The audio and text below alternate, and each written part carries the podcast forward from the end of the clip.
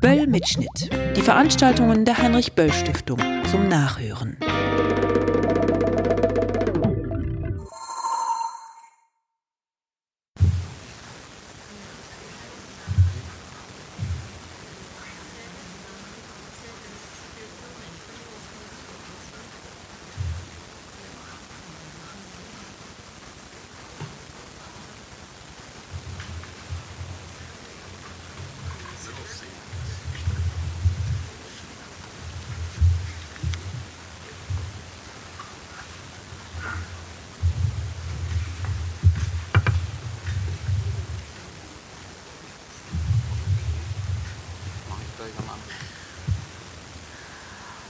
Hallo, äh, schönen guten Abend, äh, äh, liebe Freundinnen, liebe Freunde, Damen und Herren. Ähm, schön, dass äh, Sie so zahlreich erschienen sind. Ähm, gleich eine Entschuldigung, es tut mir leid, ich bin ein bisschen gehandicapt, deswegen muss ich manchmal komische Bewegungen machen. Das hat aber nichts mit dem Thema und nichts mit den Problemen zu tun, über die wir sprechen werden. Äh, das hat lediglich mit der Verletzung zu tun. Ähm, äh, gleich als ähm, Hinweis, äh, wenn Sie nicht mit dieser Veranstaltung zufrieden sind, können Sie das gleich verschriftlichen. Es gibt irgendwo, wo Sie sitzen, so Evaluationsbögen. Ähm, äh, das ist für Ihr Feedback. Also alle sozusagen positiven und negativen äh, Gefühle bezüglich äh, der Veranstaltung gleich schriftlich kanalisieren. Aber das ist natürlich nicht das Wichtigste äh, am heutigen Abend. Ähm, sondern im Mittelpunkt steht unser Thema, ein Thema, was uns alle sehr bewegt und wir haben gesehen, so viele Leute, so viel Andrang äh, ist selten äh, bei äh, solchen Veranstaltungen. Mm, das ist etwas, äh, äh, was äh, wirklich sozusagen viele hier bewegt. Wir wollten mit diesem Podium einen Dialog anfangen, einen transatlantischen Dialog über äh, das Verhältnis zwischen äh, Religionen und Gesellschaften und insbesondere äh, unser Verhältnis ähm, zu unserer Vielfalt. Unser Verhältnis zu unserer Vielfalt am Beispiel von Islam. Ähm, und zwar unser, das meine ich nicht nur in Deutschland oder in USA, sondern auch transatlantisch. Gibt es noch dieses gemeinsame transatlantische Selbstverständnis über Vielfalt, über liberale Demokratien, über Demokratie überall, äh, überhaupt. Ähm, das wollen wir heute ansprechen und auch na natürlich darüber reden, äh, was passiert auf beiden Seiten des Atlantiks, sowohl in den USA als auch hier. Politisch, aber auch gesamtgesellschaftlich. Uh, ich werde gleich wahrscheinlich, also wir, wir machen es auf Englisch, so war das angekündigt. Diejenigen, die kein Englisch verstehen, können gerne Kopfhörer draußen uh, für sich holen. Für sozusagen den Fluss der Diskussion ist es besser, in uh, derselben Sprache das zu machen. welcome everyone on the panel. We're gonna, yeah, sorry about that. I didn't say anything important before that, so you didn't miss much. Um, uh, we have on the panel uh, four uh, exciting, interesting experts, and uh, I would like to start with our first uh, guest, our American guest, um, who is here uh, traveling and talking about issues on relationship of our societies with Islam. this is Todd Green. Uh, Todd Green is a professor at uh, the Luther College. Um, uh, still, you're on sabbatical now, and uh, being on sabbatical, you're spending your time uh, doing research and, and working at the State Department. It's a Bureau of European and Eurasian Affairs of U.S. State Department, and you are a Franklin um, Fellow there. Uh, we will start with you, and my question is, you know, I, I read a um, um, a text that you wrote in 2015, and you, you it was quite an alarming text about the situation with Islamophobia, as you call it, or Muslim um, um, uh, hatred, um, as I would call it, in the United States. And uh, you concluded with uh, a hope. The hope for a better America exists, you said.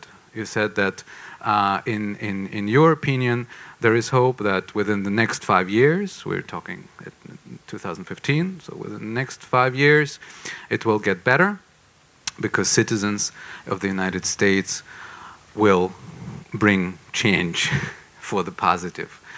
Now, looking not only in, at the situation in the United States but also in, in Europe, are you still as optimistic as you used to be in 2015? What are the differences? What are the commonalities that we're seeing now in those developments? Okay, thank you. Um, what a question to start with. Uh, and thanks to all of you for being here tonight. Um,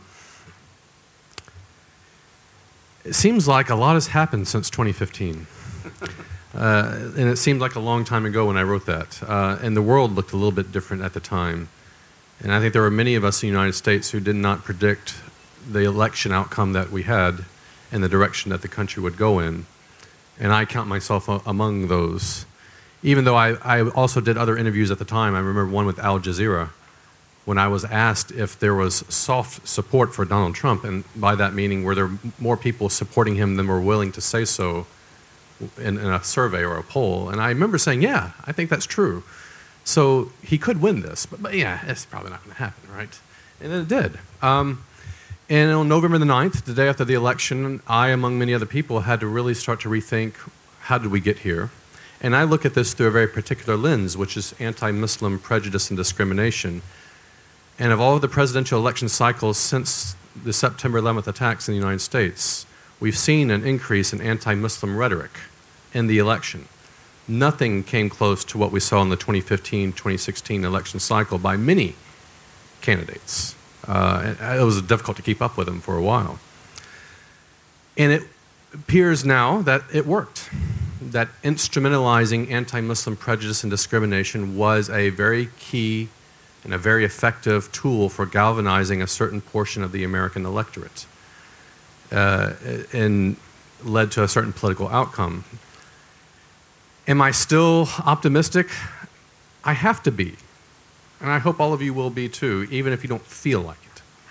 And the reason I say this is because if you do what I do for a living, which is I study prejudice, to study any prejudice, anti Muslim, anti Semitic, anti black racism in America, you name it, is to study the absolute worst impulses in your fellow human being. And when you are studying the absolute worst impulses in your fellow human being, and you spend your waking hours trying to concentrate on people behaving badly, thinking really nasty thoughts about their fellow human being, acting on those thoughts uh, with hate crimes and, uh, and, and putting them into policy, you have to hold on to hope, some kind of hope that there are better impulses in your fellow human being that will prevail. I still hold on to that hope. Um, it, it is a hope that has some inspiration from the civil rights movement in the United States and Dr. Martin Luther King and his legacy, among others. Um, but it, it's, it's certainly a tempered hope uh, because I have also seen the outcome of this election.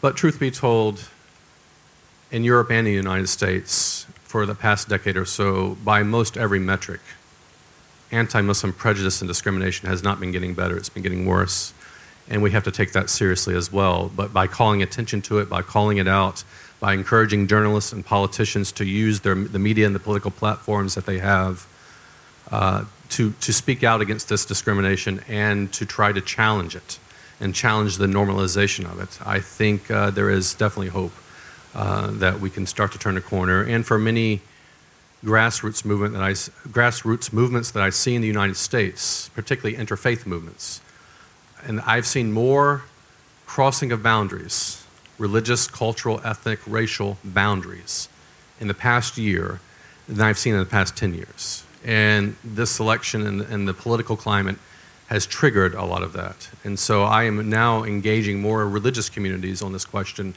than I ever was, that, that weren't even interested in this question five years ago, much less responding to it. But now they're responding to it. So I do, I do have hope. I do have hope. Well, thank you for this hopeful message. Uh, let's we, we, we, we can elaborate on, on that a little bit later. Um, oh, with Matthias Kolb, we uh, here uh, to my uh, far right, um, uh, we have someone who spent a lot of time reporting about the elections, uh, not only in 2016 but also in 2012.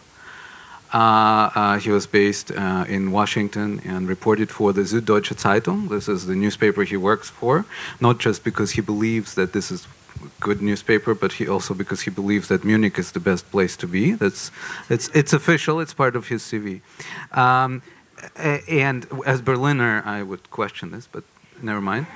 Um, and he also, you know, has uh, has a, a, view not only of what is happening in Washington or in Munich, but also he was based in Vilnius in uh, Lithuania, so um, you know what is happening in Europe, not just in Germany. Um, your impression, what we have seen, what happened in the United States, did it have any impact uh, on the levels of hatred uh, that we're having in Europe? Does it have, or is it a connected um, system that we're having, or are we here independent and um, you know it doesn't even it doesn't it doesn't matter what happens in Washington? No, I think it's pretty hard to kind of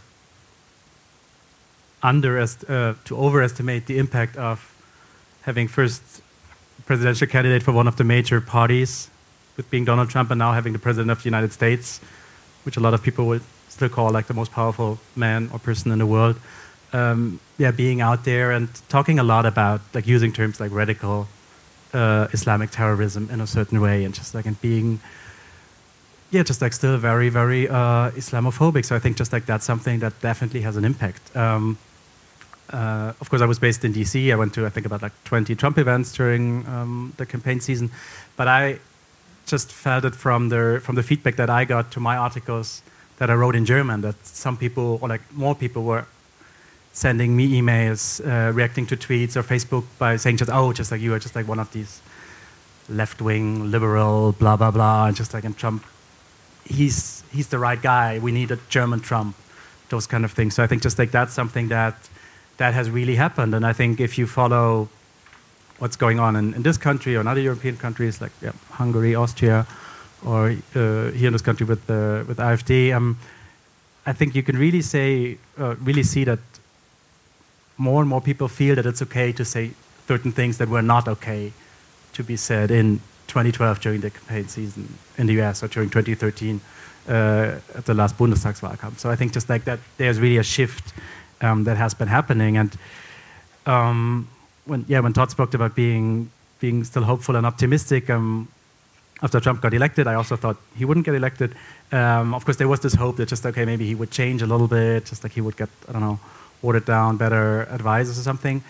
Um, but I think we've seen so far over the last almost four months that, that he hasn't changed. I mean, he's still out there um, during his campaign rally. Um, after 100 days in the White House, just like, I mean, he was still out there and um, telling one of his favorite stories that he um, always did on the campaign trail. He talks, it's a poem called The Snake, about a tender hearted woman who sees a snake that is hurt, and then um, the woman takes the snake back to her house and she can like helps them to recover. Um, and just like she really likes the snake, and then in the end, the snake does what snakes do, just like she, she bites. And, and then the woman is kind of like, oh, just like, how can you do that? And then Trump says, like, yeah. But then the snake says, just like, how can you be surprised? I'm a snake. That's what snakes are doing. And, and that's, that's, not, that's not subtle. I mean, that's just like a very, very strong connection to immigrants in general, but Muslims in general, about those people are dangerous and we don't want to have them here. And of course, now we've seen with Muslim ban and everything. So that's, um, that's a tough thing. Um, similarly to what, what Todd has said, uh, especially after, um, after the inauguration, I've been to a lot of the protests, starting from the Women's March. There were these protests at the big airports um, uh, all over the country, and also just like the, um, the protest against the Muslim ban. And I think just like there's, there, there, there's really something, something is growing in the United States, like this so-called Trump resistance that a lot of people feel we, we have to do something. We cannot sit back at home. We, um, we were just a little bit too too cozy in our real bubbles or filter bubbles. Um, and I've also experienced that. Just like it's there are Jewish people, there are Muslim people, there are Christian people, there are uh, non-believers, homosexual. And I think like what what a lot of people are saying, just like yeah, we're all in this together. Just like if now now the Muslims are under attack, but we have to be out there because we don't know which group might might be the next. So I think this this is something that really gives hope. You see it on the on the bigger level, on the local level. Uh, recently been to a place uh, in Connecticut. Connecticut is kind of like a pioneer for um, refugee resettlement, um, and they really try to bring the people in the local communities, in the rural communities, so that, that the people know each other. I think a lot of um, Trump supporters, it was made easy for them to, to be skeptical to, or to have stereotypes about Muslims because they, they haven't, um, they've never met a Muslim. I mean, you can talk to people in New Hampshire who have said, like, oh, I'm afraid of the Islamic State. Um, but um, I think some of them are good people. I have a friend in, in Boston, and he told me that they're good people, but I still feel we should close the border. So, like, it's a very, very, very um, yeah, I think if, if people can meet each other and talk, that, that's always something that gives hope. Um, coming back again, like to how things have um, affected the, the discourse here in Europe, um, I think it definitely has, and I'm sure it will keep on going because not only Fox News is paying close attention to what's going on in Europe, Breitbart does it, all the right-wing media universe is doing that, and of course they pay close attention to what Angela Merkel is doing. Um, I was like in 2012, I was asked um, a lot by Republican voters, just like, why are you so stupid to pay for the Greeks? Why did you kick them out? Just like it doesn't make sense. And in 2016, it was just like, how can you be so stupid to let in so many Syrian refugees? Like that was really like the, I mean, some some phrased it a little bit nicer, but in general, it was really just like, how how, how did that happen? So I think just like we will see, there will there will be like a lot of reports um, that will be critical about about Merkel, about all the other mainstream parties. There will be a lot in favor of AfD. Um, there will be a lot about saying that, oh, Viktor Orban is kind of like the only politician who, who gets it. And, and I think when everything is out there, it's just, um, it just makes it easier for those people who are here in Europe, in Germany, or elsewhere, who believe that they are on the right side, that they are the only ones who, who see that the society is under, uh, is under threat, the Christian Judaic world is under threat, and just like, um, and there's the impression that there are more out there, so I'm, again, willing to say out loud again, again, post on Facebook, share on Facebook, all that stuff. So. Um, thank you for this first um, um, input. Um, you were talking about people who are also, you know, either have perceived or real fears on the one hand, but you also mentioned people who are very resolute in their in confronting this hatred and, and fighting for other uh, minorities. And I have a feeling that in uh, um, if we speak about other minorities, both of these sentiments are there, and um, and that they're they're both careful and concerned about certain uh, phenomena that Trump and others mention, like terrorism, security threats, but at the same time uh, they are trying to solidarize with a Muslim minority, and this is not an easy uh, exercise. And I'm, I'm looking at Deidre Berger, who is uh, head of uh, the Ramer Center uh, Institute um, uh, here in, in Berlin, in the AJC um, office um, here as well. She um, is an experienced journalist. She, was, uh, she worked for NPR and many other outlets before she became the director of AJC Berlin in 2000. Um, and Deidre represents an organization who is very concerned and is very aware of uh, security threats, of terrorism, of international implications, of, of, Islamism, but at the same time, an organization that issued uh, um, uh, supporting briefs uh, against uh, the ban of Muslim immigrants a, a, couple of months ago, and who was very vocal on. Um, taking a stance against what is going on in the United States. How do you um, keep this balance. Uh, what is the situation there uh, um, with solidarity between minorities, both in the United States and in Germany, because you are also active here? Thank you, Sergey, and thanks also to everyone who's come. There's a lot of material to explore here.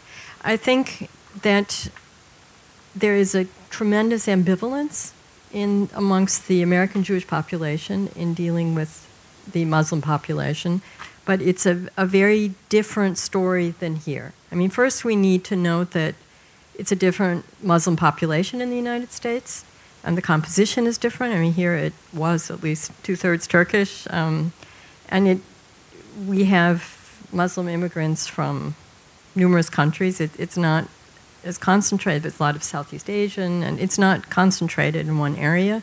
There's a different attitude, obviously, in the United States um, toward the immigrant experience.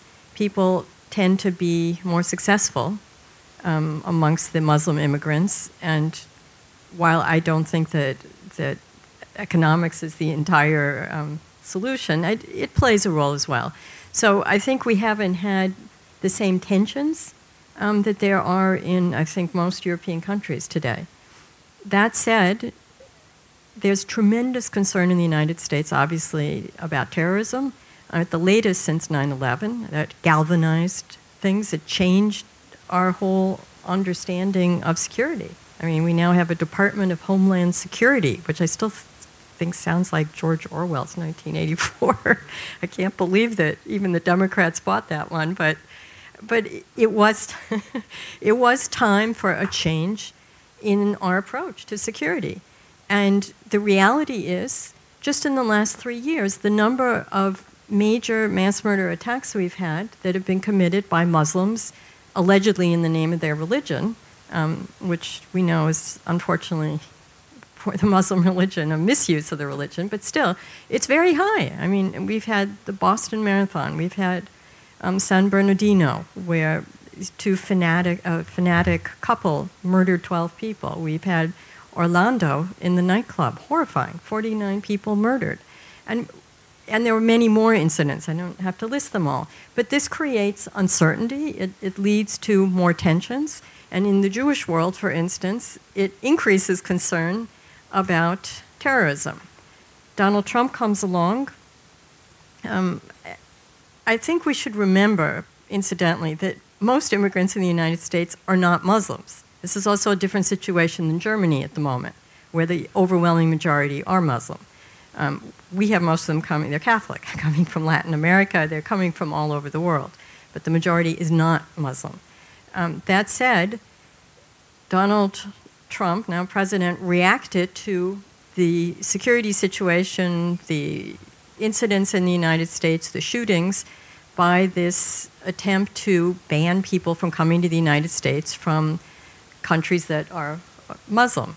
And for AJC, um, and for me personally, it's complete and total nonsense. All of these attacks were committed by Americans. They were of Muslim background, but these were not people traveling from these countries to the United States. So I think um, AJC felt very strongly this is anti American, and we said as much in, um, in our arguments. You can't discriminate like that amongst people. It's first of all against the law, in our opinion, which is why we joined in legal briefs. And of course, it foments prejudice. And that's not a good point of departure for dealing with a very difficult security situation. We also have been reaching out again to the Muslim community. And I think it's important to see, you said in the last 10 years, Todd, there have been more initiatives than you had seen before. Indeed, there were Jewish Muslim initiatives, probably Christian Muslim as well, until 9 11. And that killed things. We, we really we lost our orientation. We didn't know what partners we could trust, I have to be honest. It was very, very difficult. AJC um, last year launched the Muslim Jewish Advisory Council. It's somewhat controversial, to be honest, um, also in, within AJC. It's, an, it's with um, CAIR, CAR. It's an organization that formally had ties to the Muslim Brotherhood. They've eschewed those ties. Some people don't think that they have vigorously enough, but hey, they're willing to go along being a partner of a Jewish organization, and we think this is a very important signal um, maybe just the last thing to say is, however, as important as interreligious dialogue is, let's not think that this is the answer to combating prejudice. I think it's extremely important to have a dialogue amongst religions, but the biggest religiously motivated prejudice in the United States is also anti Semitism. Half of the religiously motivated, motivated attacks in the US um, in 2000, where do I have it? I think 15 were against Jews. Jews are only less than 2% of the population, just, just to give us some sense. Of, um, so, problems, deeply rooted hatreds and stereotypes um, can be fostered sometimes by church based stereotypes, but I, I don't think at the heart of it that Jewish Muslim relations are a religious problem. It's important nonetheless to have that dialogue, and that's why we're reaching out. And we've reached out here in Germany for many years. Those of you who know us know that since the office has been open, that we've been very active in especially um, German Jewish Turkish dialogue as the largest minority here, and because I'm not a rabbi, I'm, I'm less comfortable in interfaith um, than in intercultural. But we think it's essential to start these conversations because we can be models. It can't solve anti Semitism, but getting back to Americans, hope is sort of our middle name, our optimism, um, it sets examples of ways to move forward despite the problems, and we can't stop looking at the problems. Um, yeah, so. Wow. Um, Riem Spielhaus. Spielhaus uh, um, is head of a department at an institute, uh, Georg Eckert Institute in Braunschweig. It's an interesting uh, institute. For those of you who don't know, uh, this is probably unique, right? Uh, I don't know any other one worldwide. Probably, it's an institute about school books. Uh, um, what it does, it, it works on. I mean, you can explain it better. It works on on on how to adapt and to develop school books which would reflect the realities in our society and uh, you are in charge of a department which is also has the name society and school books uh, mm-hmm. if i translate it this way. And you also uh, have a, a, professorship you're a, chair at the university of göttingen on uh, um, islamic studies. Um, Riem, you you have a, obviously a slightly different perspective on what is going on and what has been going on here and in the united states you have been writing about this for years. You've been telling to the world uh, and to this country that we are having a problem here. And now the society is looking at itself in the mirror and it says, Yeah, we have a problem. How do you feel? You feel like I told you so? Yeah, I just I just read uh, an article that I uh, wrote together with um, Yasemin Shooman. Um, uh, who's um, now directing an academy program at the Jewish Museum in Berlin. And we wrote about the um, Muslims as the enemy, um, just pretty much like the title. And um, that was pretty much concentrated on Europe.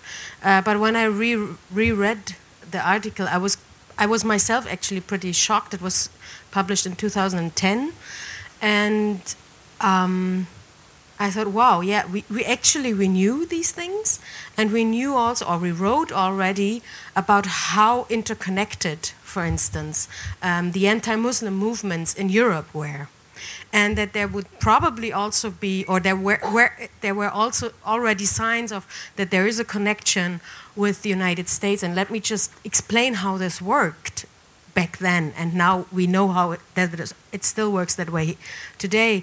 I was. Um, back then there were pictures, um, caricatures, um, for instance, um, texts, whole texts, whole campaigns, whole slogans moved from one country to the other and were translated in this network.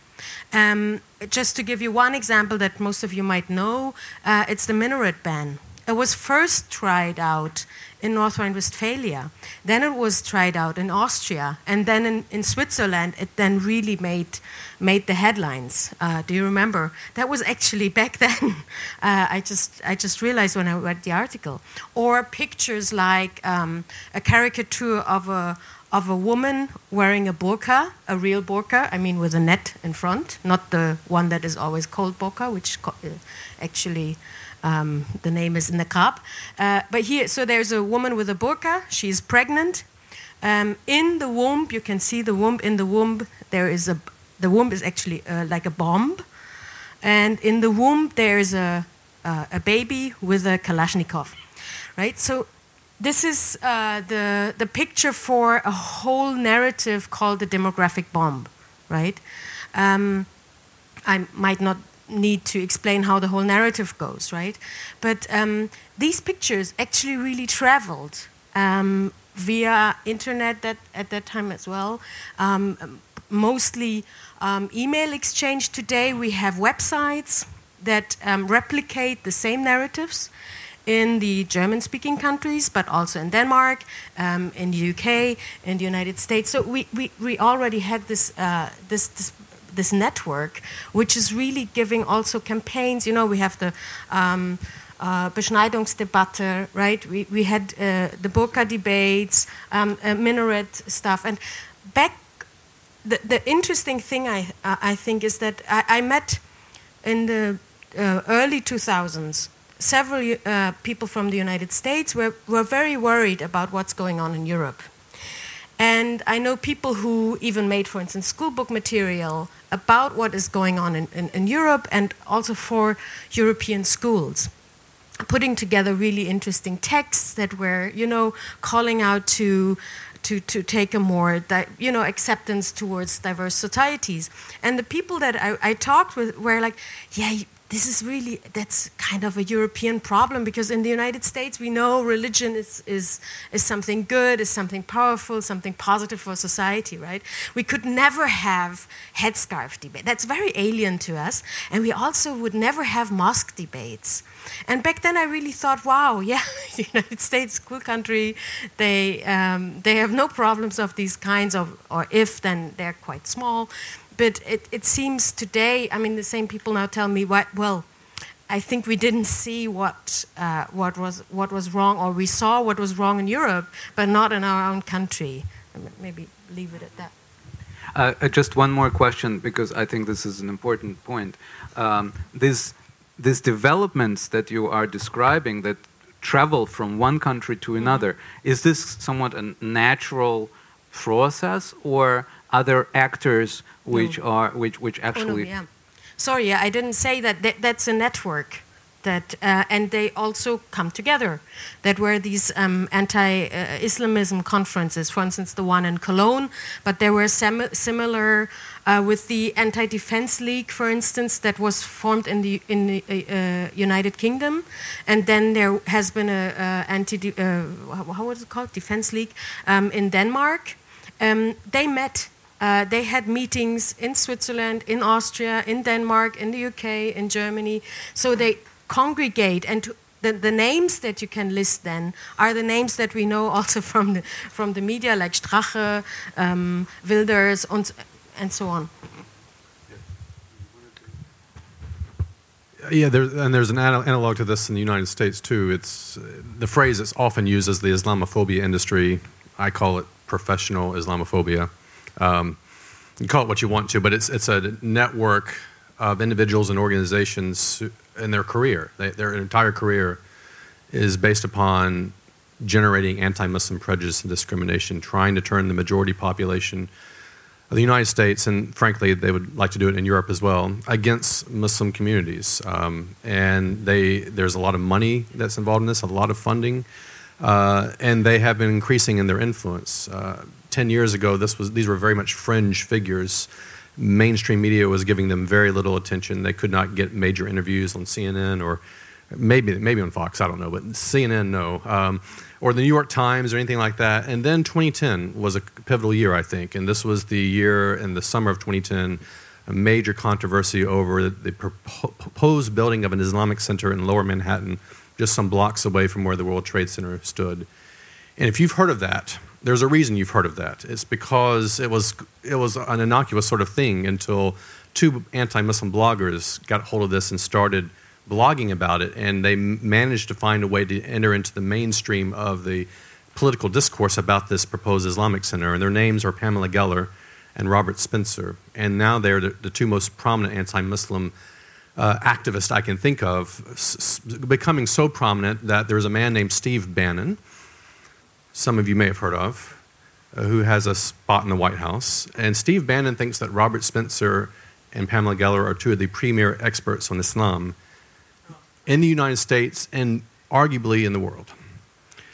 Uh, and so now you start to see how this network, which was uh, no one was listening to, no one that was in mainstream politics at least, was listening to maybe in 2007 or 2008. Now here we are in 2017 and they have an indirect connection to, to the White House and to the political establishment.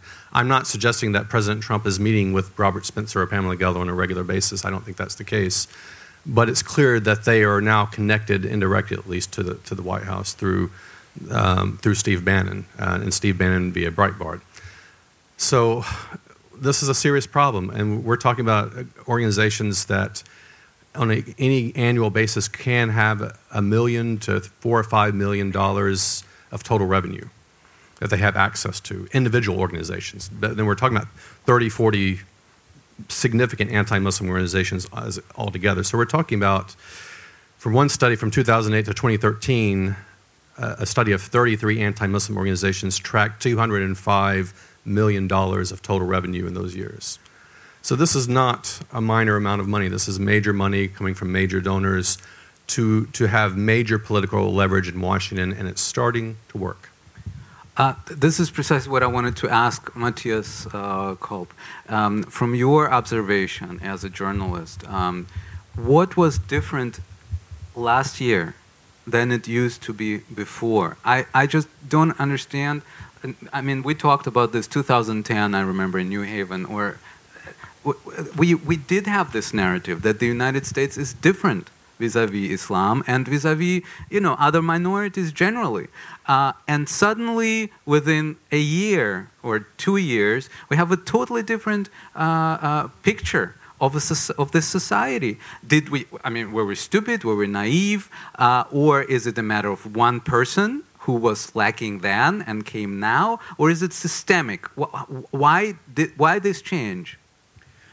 Mm, I mean, I think when when I went to those marches to protest the Muslim ban and talked with um, African Americans, Bangladeshi Americans, I mean, those people who tell uh, told me all the time, just like it didn't change so much. It's it's just right now out in the open. I mean, most.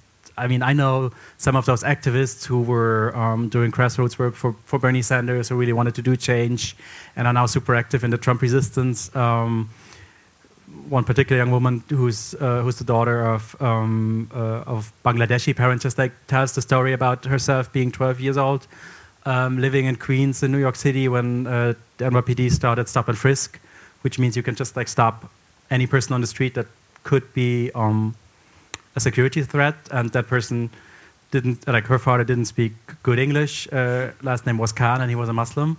Um, so he was just put into custody, and I think at that time they could he could be kept in custody for like I don't know three or four days, something like that. And she experienced just um, having to figure out what happened to her father, um, getting some help from I don't know NGOs, calling into hospitals as a 12-year-old, trying to find out if someone uh, who was either seriously wounded or treated or even killed or, or, died in the hospital matches the description of her father. And then finally, um, after three days, the father was just like, yeah, um, let out of custody. He had to pay some something I think for um, some traffic fine or something. And so there are a lot of people who feel like we've always been treated as second-class citizens. Just like there was always this suspicion after 9/11. Just like we always had to prove that we are good Americans. Just like oh, you're you're one of the good ones. Those things that that could be heard. I, mean, the Muslims had to. The Muslims, yeah. So I think that was um, that was happening um, a lot. Um, I think, of course, Trump was really, really good in um, driving that narrative further. Of course, if you take a look at someone like um, Ted Cruz, Ben Carson, there were just like a lot of very religious, very hardcore um, conservatives or Republicans that were running. But I think what's also hard, or we, we should not underestimate or not think about just like all the pictures that were coming since I think yeah 2014 when the Islamic State was around. I mean, just nonstop were those pictures, and Fox News especially showed those pictures about um, James Foley, that American photographer who was beheaded by the Islamic State, about the people, just like I think for a lot of Americans and probably also like yeah, Europeans, just like, like there was this picture of the Muslims just like yeah being the terrorists, just like this constant news about what was going on in Syria and Iraq, and then of course all the attacks, um, Paris, Brussels, Orlando, San Bernardino. I think just like it, it just kept piling on and on and on, uh, where people felt like um, okay, we have to do something and then there is this um, everything kind of gets mixed together. Obama, who said like, okay, like red line, we should do something. Then he decided not to get engaged in Syria. And then there's this kind of weird thing where um, I think most of the Trump supporters are not really keen on America starting getting engaged in another war um, in the Middle East or, or, or, getting soldiers on the ground. But at the same time, there's this feeling just like, ooh, we're kind of helpless. We should be doing something. It's a big injustice happening there, and so just like all, yeah, was kind of like mixed together. And then Donald Trump was there, who said like, okay, it's like uh, everyone is stupid. We have no choice. We have to do it. Um, let's do the Muslim ban. Let's try to figure out what is happening. Um, so I think a lot of people just wanted to to believe that something that something could be done.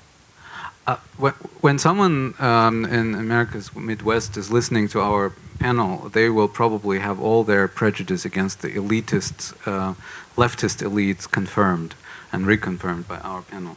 And I would like to, to ask you, Riem. I mean, it's not. Uh, okay, we talk about prejudice, we talk about these networks and this organized uh, hatred, etc., etc. But um, this hatred is based on certain circumstances, on some of them which Deidre mentioned, security threats and perception of security, also perception of diversity, diversity which is endangering and threatening us. Yeah?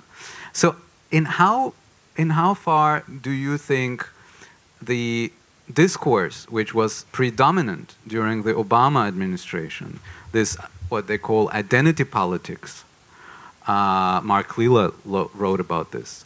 And, and how much has this contributed to this you know, counter movement of people who couldn't find themselves in this new diversity uh, in the United States, including you know, uh, this embracing uh, diversity, also Muslim religion and, and people of, of different uh, backgrounds, despite security concerns. And, and when people look at this and they don't find themselves in this diversity, they, of course, react in a vicious way, the way that, that we saw now. And how much is this also a problem?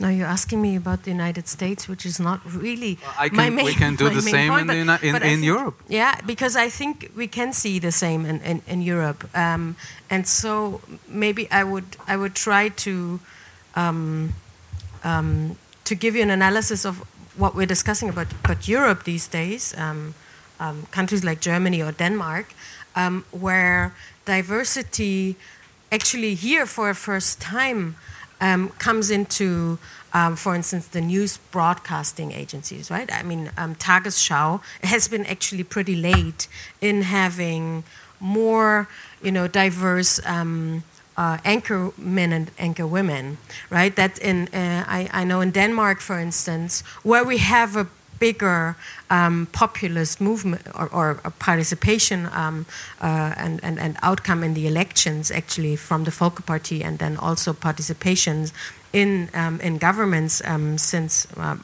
uh, three, at least three election circles. So um, there, there, the the anchor an anchor man uh, with a colorful uh, face was was there pretty pretty early on in the 2000s.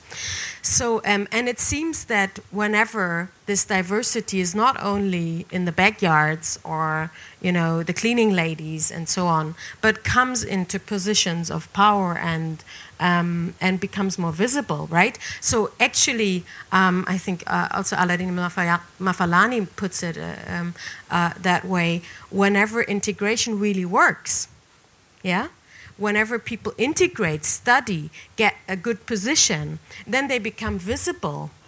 And that actually produces a conflict. And if I, if I take this analysis to the United States, where in the last election circle, um, that you know the most important um, uh, uh, decision maker of the country was somebody colorful, right?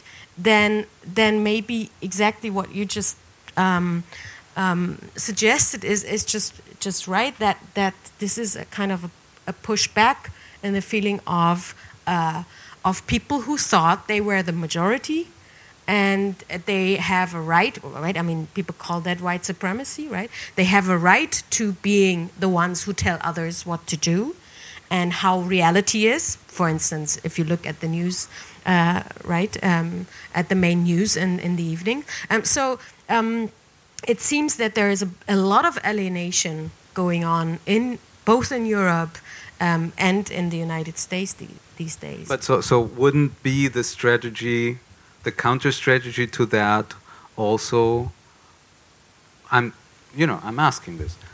Holding and taking ourselves as minorities, and I count myself Mhm. to many of them, back and letting the majority a kind of a comfortable transition into the new diversity. Well, I I don't know whether I would go that way, but I think just really self-critically, um, I thought at some points, well, have we have we fought um, not really the right fights or the the right struggles? Like have we? And, and I consider myself minority as well. Um, um, and also a struggler for for for integration for people coming uh, people from marginalized positions coming into um, into front positions into powerful positions um, getting a voice. I think that is very very important.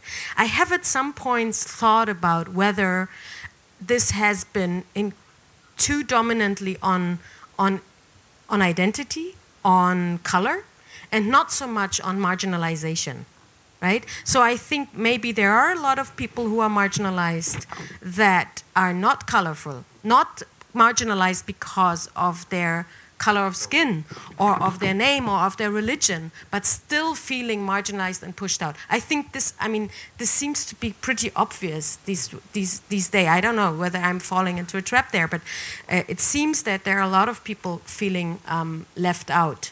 And if I take myself seriously, then I don't want only to fight for those who have a color of skin or that is perceived as different or as marked as being different, but actually for everybody who is marginalized. if we go to the situation and look at the situation in the United States and um, or in Europe for that matter, and stay self-critical or critical of of the other side, um, do you think that maybe we'll start with Deidre if you feel comfortable answering this question? If not, then we have another expert here. Um, do you think that the organized Islam in the United States has done enough to um, distance themselves from certain uh, worrisome tendencies and has thus missed this opportunity of appealing to the majorities which are scared and, and, and um, uh, concerned um, to comfort them and to show to them that Islam is different than terrorists.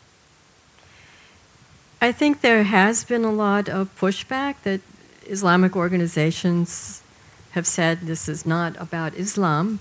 But on the other hand, the connections that some of the organizations have are problematical to terrorist organizations. And it- doesn't help if uh, in public you say, no, it has nothing to do with us as a religion. But in private, there's a lot going on in terms of support for terrorist organizations. Um, and this is also true here in Europe, as we know. I, I think it's difficult because Islam is not a centralist organization. There's many streams um, of Islam, and there's many people who aren't Alawites who don't consider themselves as Muslims. We're, we're talking about a really huge, diverse group of people. Um, and it's not as easy as saying we have a central council of Jews in Germany. Um, it, it represent. I mean, of course, there's differences and there's different religious streams in Judaism, but I think it's really much more complex. That said, there are issues that are directly related to Islam. There, there's no question that, for whatever reason, it seized the popular imagination um, of ISIS and other organizations. They have huge amounts of followers and supporters, and we can't get around the fact that they're doing this in the name of Islam. And I think it needs much more pushback, um, for sure, because it's it may not be a problem of, of course, of mainstream Muslim um, representatives, but there, there needs to be much more unanimity on this. There also needs to be more pushback against the complete and total denial of the state of Israel, which I think has unfortunately become a symbol for denying Western culture among these organizations. It's led to um, also here in Germany and Europe a tremendous growth of the BDS movement, of these anti Israel, and this idea that you can't be a self respecting leftist if you even begin to voice support for Israel. It's problematic, and a lot of this is propaganda coming from. Um, from not Muslim countries, from certain foundations, from certain groups. I think we also have to be careful there that it's not always government sponsored, but it's often government tolerated. Very complex problem, and I think that it is useful that Donald Trump is going to Saudi Arabia soon. I mean, next in two weeks, um, to address some of these issues. And I think there we might start seeing maybe a slightly different Donald Trump. I think that now that he's dealing with issues of global security, they're taking precedence over some of the completely unacceptable things that were said during the campaign. And let's hope for the best. Again, my optimism. Another hopeful statement. We'll see uh, whether our hopes are going to materialize. Um, uh, Todd, before we open for the audience and um, um, offer uh, people ask their, their questions, uh, I would like to stay on that point. Um, uh, first of all, the responsibility of official Muslim organizations in the United States, also uh, whether they have um, uh, at all. They, they feel the need to distance themselves from certain incidents. You wrote about the Orlando incident by writing and trying to prove in your piece that this has just as much to do uh, with him being American uh, as him being uh, Muslim, or for that sake, he could have been a Jehovah's Witness, uh, because uh, according to the polls, more Jehovah's Witnesses are uh, homophobic than Muslims. So, how do we deal with this conglomerate of all various factors and a lot of violence that we're seeing, and not forget about the concerns of these silent majorities, which at some point start talking and then we, they elect people that we don't like at least those who sit on this panel. I, uh, at, me, I'm talking about me.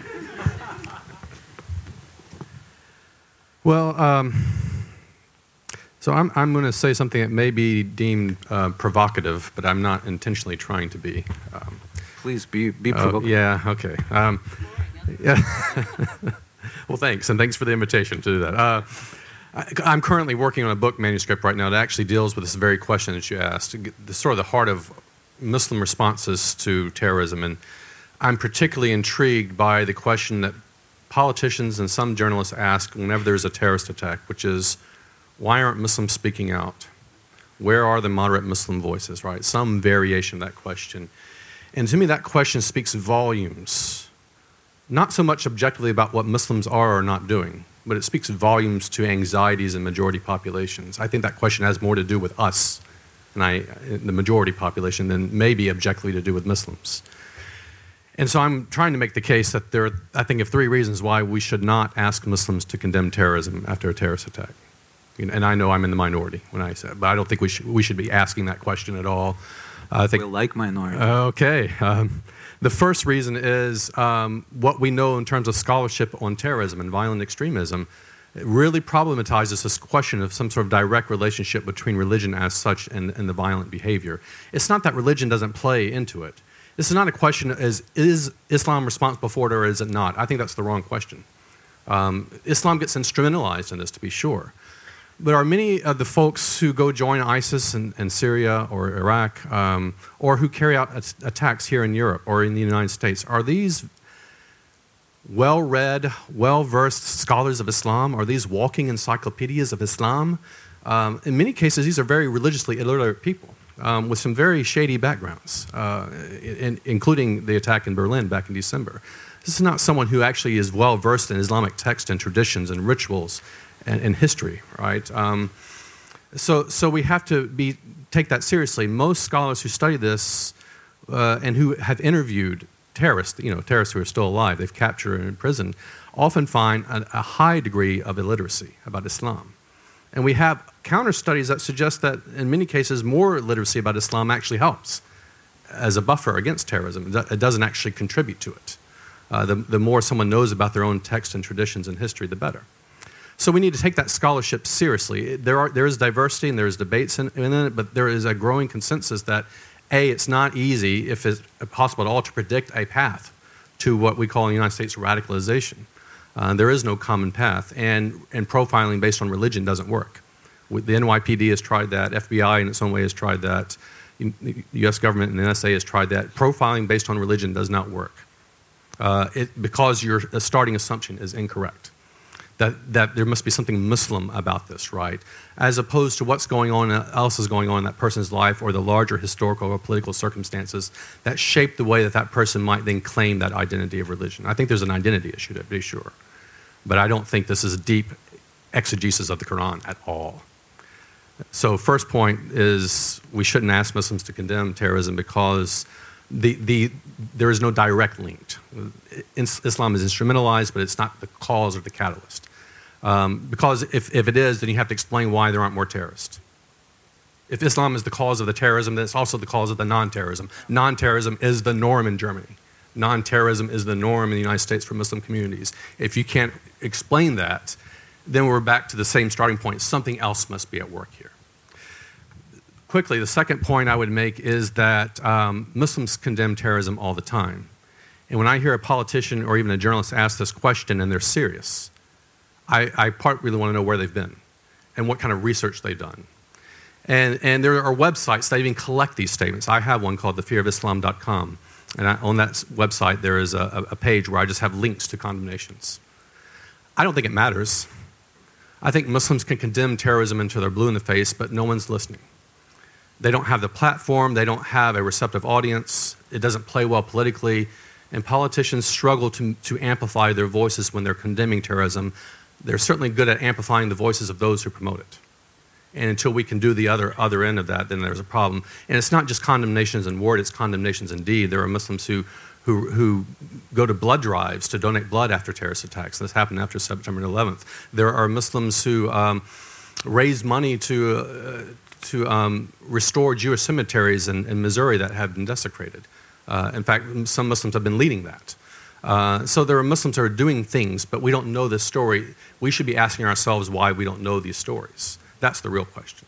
Third point I would say, and this is harder, this is particularly hard in the United States. I think this, this is an easier conversation to have in Europe, because, and particularly in Germany, I think you have some ability here in Germany to recognize your violent past and to try to come to terms with it. I think Americans really cannot have that conversation. President Obama in 2015 at the prayer breakfast, we have a prayer breakfast uh, every February, and President Obama in February 2015 gave a talk at the prayer breakfast, about 20 minutes. He talked a lot about the Islamic State, obvious reasons.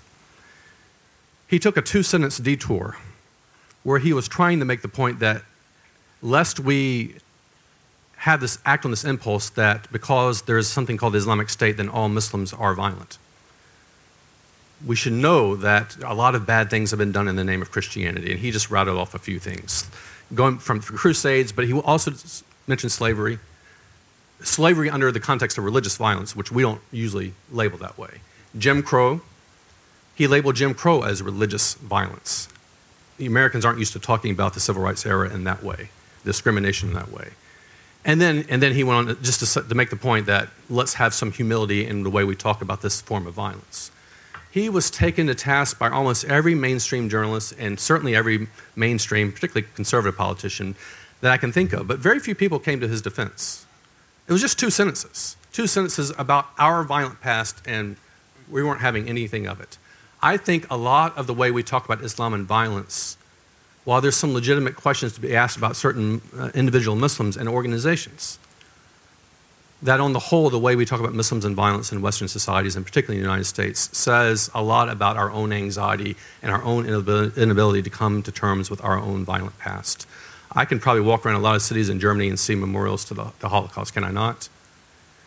Drive around the United States and, and tell me how many memorials you see to slavery how many memorials you will see to lynchings of African American men. There's one that's being built right now in Montgomery, Alabama. It will be the first. But I'm from the South in the United States. You want to know what the memorials are to? Confederate generals. The Confederate flag, right, which is now being taken down in some instances. Those are the heroes, right? Those are our memorials. That tells you loads about our own inability to come to terms with violence that has built our nation in the United States and the ongoing violence that we might still perpetuate. This is not me saying we shouldn't talk about this form of terrorism, but this is also me saying we have become so narrow in the way we talk about religion and violence that we are incapable of having much more complex, much more difficult, much more self, self-critical conversations in the United States, at least, when it comes to our own legacy of violence and our own inability to listen to Muslim voices and to pay attention to other Muslim narratives beyond the terrorism narrative. Until we change that, uh, we are in trouble. Wow, this was not Todd Green's final word. it is still to come. Um, I would propose we open uh, the floor uh, to questions from the audience. There is a walking microphone over there. Thank you for doing this for us. Uh, there is um, a gentleman over here in the first row who already knows what he wants to ask, hopefully. Hi. So I have a um, couple questions. Uh, first one was, uh, how did you feel when Todd said about the talk, uh, talked about the Muslims do condemn terrorism, but uh, they don't have a voice? Like, what's the uh, responsibility of the media? Because I guess the media feels like the story about like the terrorism is very juicy, and whenever there's any terrorism, it goes like crazy. Everyone knows about it, but maybe it's not so juicy to so talk about Muslims absolutely condemning. So, how do you feel about that? Second one would be, um, how do you feel about what Deidre said uh, that uh, mm, some organizations uh, or some uh, uh, Islamic organizations can really condemn terrorism because they are somehow related? Uh, how does this make you feel, or is that true? Or I don't know. What do you think about it? Because uh, you do say that they condemn it, and she said that they cannot really because they're somehow related. Uh, and how would you say, what would you think about the thought that yes, uh, uh, Islamic organizations don't need to condemn terrorism all the time when it happens, because they are not related, they're not uh, they're not the cause of it, but maybe they should do it uh, for political reasons because people do need it. People need them to say it out loud, first of all, to feel like, okay, it's, it's just some people, it's not all of them, because these people are loud about it.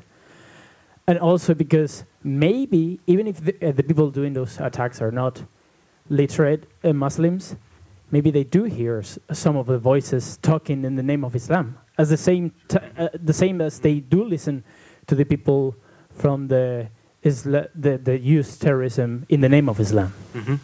Thank you. Great questions. Two questions. We will start with Matthias, maybe. Responsibility of media. um, oh boy, yeah, those are always the the, the media questions are always great. Um, no, I think um, no, I think I think a lot of journalists tell those stories, and we try to tell these stories because we think it's it's really important to do that just to show how complex bigger bigger groups are and everything. So I think just like that's, I think that that's happening. Both that we, both that their um, the statements are reported by the representative of certain religion or certain groups. Um, but I think it's I think it's always really really tough to pick one particular outlet or one organization and saying just okay like why cannot you change the big narrative? I mean I mainly write for for newspaper and for a news website. And I think we try to be balanced and have a lot of perspectives. But of course, it's really tough to um, to compete against what what's happening every night on TV, what what the Bild Zeitung is doing. So I think just like, and that's that's of course a big challenge. I think for for journalism or for journalists in general, because I think when you when you go back to the archives and, and read a lot of stories about the Trump phenomenon, so to speak, I think you will find a lot of explanations and a lot of nuanced uh, articles as well. But um, if you take the, but if you look back, you think, oh, like German media, we also report about like he's kind of like he's crazy, he will never win. Americans are kind of so. I think just like it's, I think there are a lot of nuance, but the the wide narrative tends to be very black and whitish and very very um, um, superficial. So I think we we try to we, we, we have to try to do that. We have to build our networks. We have to get engaged and and uh, be connected with people in, in, in, those different groups. So I think just like that's something that we have to do. And um, I think there are there's much more awareness to do certain kind of I don't know the fact checks to give the facts about the migrants who came to Germany. Just like no, the crime rate doesn't go up. Blah blah blah. I think that's something that we that we did in the past and we will do again and again and again. Um, but of course, it's tough to convince some people who don't want to believe it. Just like again, Trump um, to fight emotions and sentiments and fear with facts. That's a very uphill and a very tough battle. Um, so, and then of, but that's, but but I thought about it in another way as well. Um, I think that also shows the responsibility um, of what politicians can do. And I think when you when we talked about the Orlando um, Orlando attack, um, Trump did not visit a mosque or an Islamic center afterwards. George W. Bush, for example, did that after 9 11. I think five days later he went to a mosque in Virginia. Um, and I think talking again about the, um, about the strength and the impact of pictures, I think it really tells something if the American president, five days after this, goes to, um, goes to a mosque um, and shows that he respects the religion, that he gives the speech and says, like, no, just like it's the Islam, uh, Islam as a religion is not responsible for that. Those were people who kind of misused it. So I think just like that's something important because it creates images that are important. And Donald Trump has never done anything like that, or a lot of other Republicans have not done that. So I think just like that's, it's not ducking away from like oh just like if the politicians behave differently, then it would be easier for us journalists. But I think um, we can. We can try our best, but I think it's um, it's limited as well. But but don't you think that this is this can be counterproductive if after a terrorist attack uh, the first thing, and this happened here in Berlin, for example, it was after the terrorist attack in France. There was a demonstration at the Brandenburg Gate, and it was not a demonstration relating to the victims of the of the um, attacks, but it was a demonstration of solidarity with Muslims.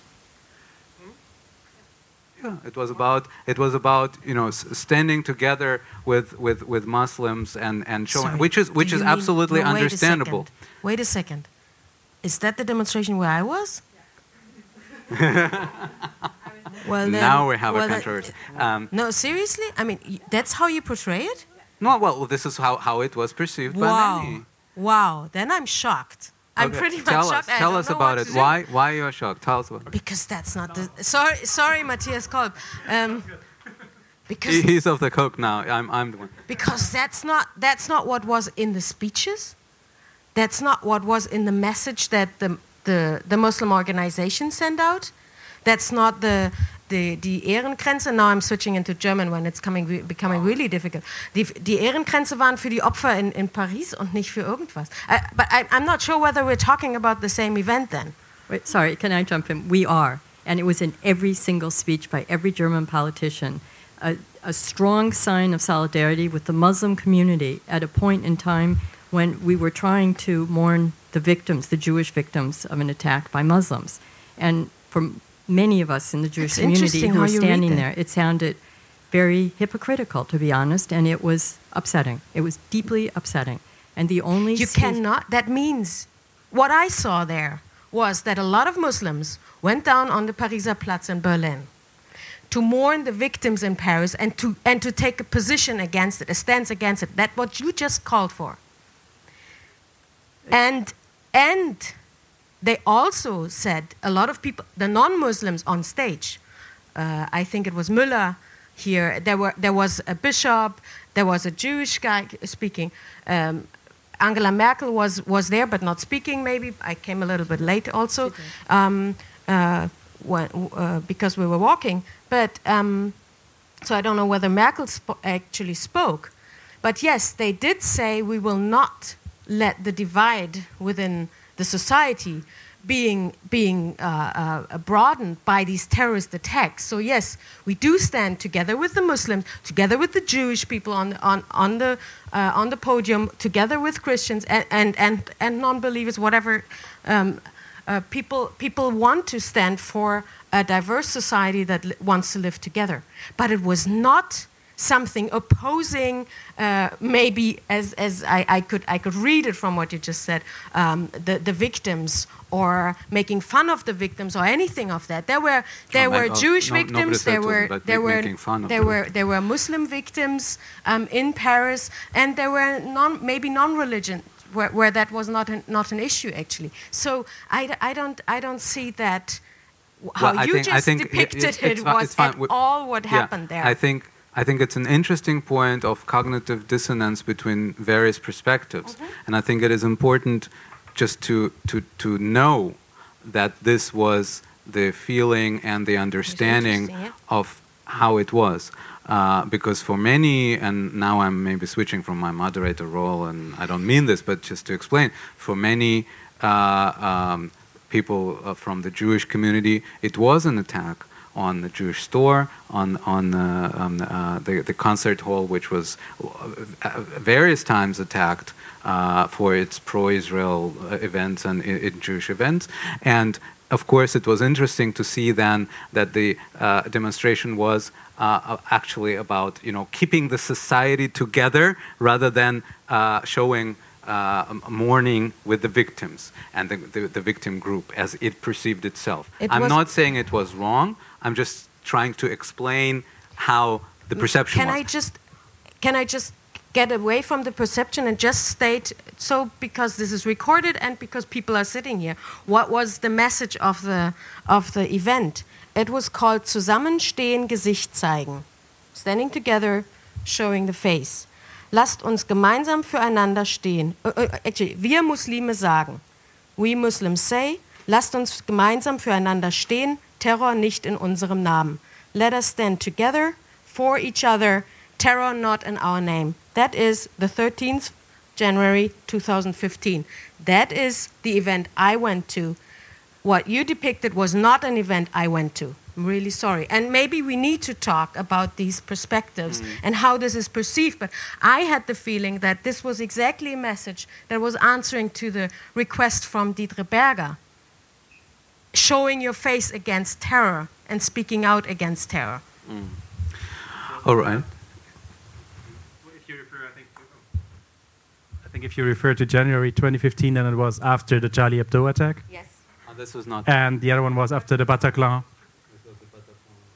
November. So then, This was this. These are two different. Okay, we've solved it. These were two different Yay. demonstrations. Um, Fact-checking. And we will do the fact checking afterwards. But I think you know, regardless of what demonstration it was, I think it is it is an an interesting.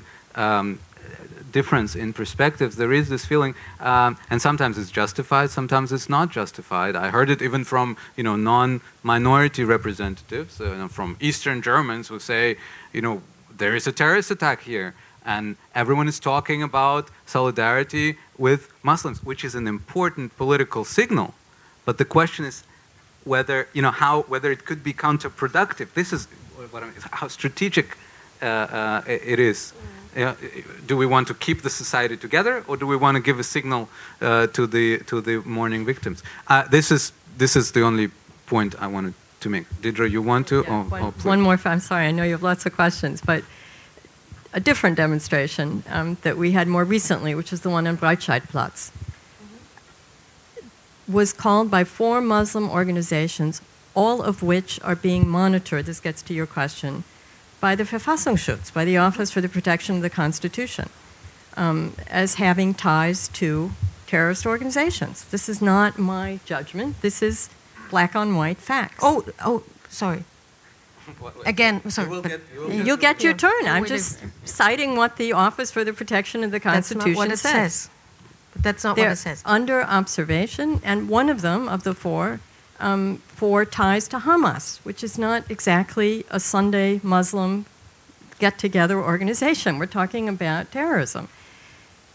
Bringing these four, these four organizations bringing together an ecumenical group to mourn the victims of Breitscheid um, Platz did not seem appropriate to us. I mean, that, those are not the voices I want to hear in public because when I hear them saying, this has nothing to do with Islam, this is not for me a serious confrontation with the fact that, yes, it does have something to do with Islam. It's, it doesn't mean condemning a normal, the, the vast majority of peaceful um, Muslims in this world, but it means that there's some problems there that need to be confronted, and that seems particularly hypocritical for an organization like that for those voices to be heard. And I think there's plenty of voices that are heard.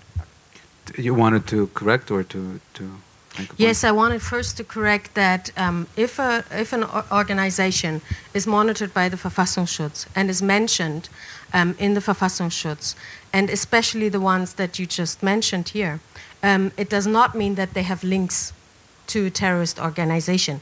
If there are links to an organization like that, and they can be um, shown, you know, legitimately um, in court, then this will be, and it has to be, forbidden that organization, or that mosque needs to be closed. And it has been done several times in Berlin. And rightly so, I think. But the ones that are mentioned, and you might read it again, um, I said that on public TV um, two weeks ago, and people had, were telling me uh, I don't know to, how to read. I read it again, and it's not written that they have terrorist links or anything like that, but that um, they are mentioned there in the context of the Muslim Brotherhood, which is again a very, very diverse organization.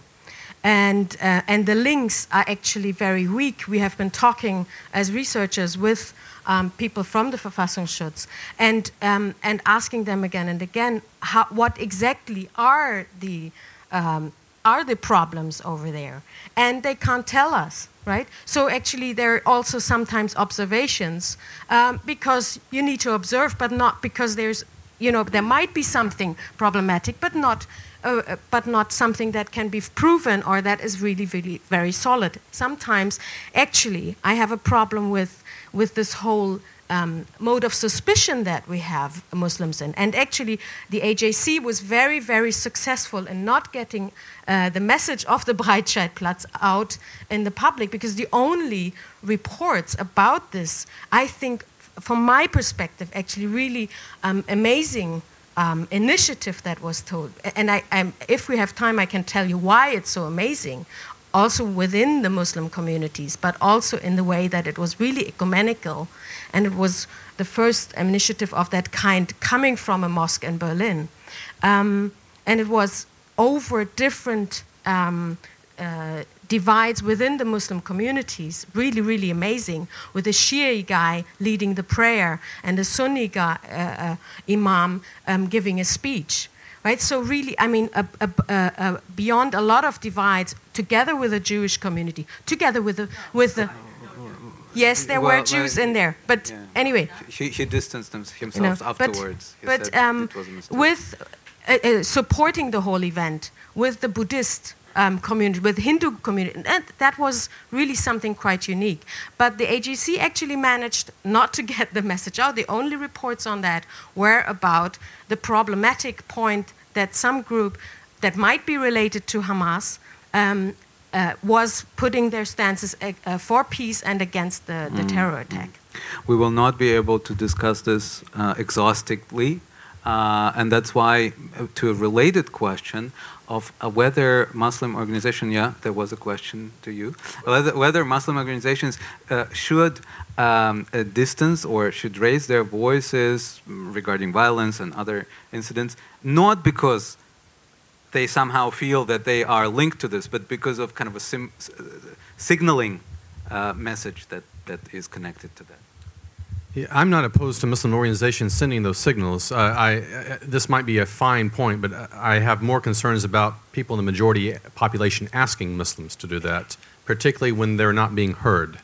Until their voices can be heard and the condemnations they're already making can, can be amplified, then again, we're back to the same point. It doesn't matter what they say, right? Their, their, their voices have been silenced and their narratives have been erased uh, to begin with. So then when someone like me, if I'm a politician, stands up and says, where are all the, those Muslims' condemnations? I want to hear the Muslim voices. And, and the, the, they're, they're out there speaking. That's the problem.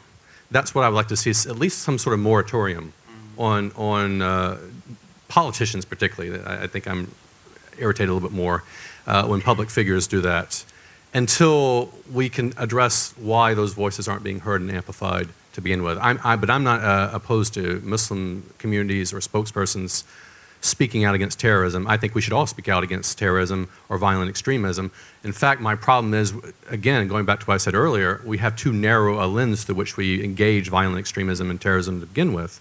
Um, no one asked me, for example, after a, a, a young white Lutheran in um, South Carolina in Charleston goes, you know, kills African American worshipers. No one asked me to condemn him. Most people just assumed I would. Right? Why are we making those assumptions about Muslims under similar circumstances? So, something's not right there, right? So, so the way we have this conversation is problematic. It's also the word terrorism has become almost synonymous now with Muslim. So it's, it's hard to, for that T word, and at least in the United States, to get used for anyone who looks like me, who might go into a, a school, might go into a movie theater, uh, a shopping mall, and open fire. From the end of 2001 to the end of 2015, according to the Triangle Center, which is a, an organization that studies terrorism, 69 people in the United States were killed by Muslim extremists from the end of 2001. So this doesn't obviously include the 9 11 casualties, which are significant. So 69 people in about 14 years. 69 too many. In that same period, there were 220,000 murders in the United States. I don't see nearly the political energy being devoted towards stopping that type of violent murder than terrorism. In the year 2015 alone, there were 134 people in the United States killed in mass shootings by people who look like me, because we have very lax gun laws in the United States, and you know that.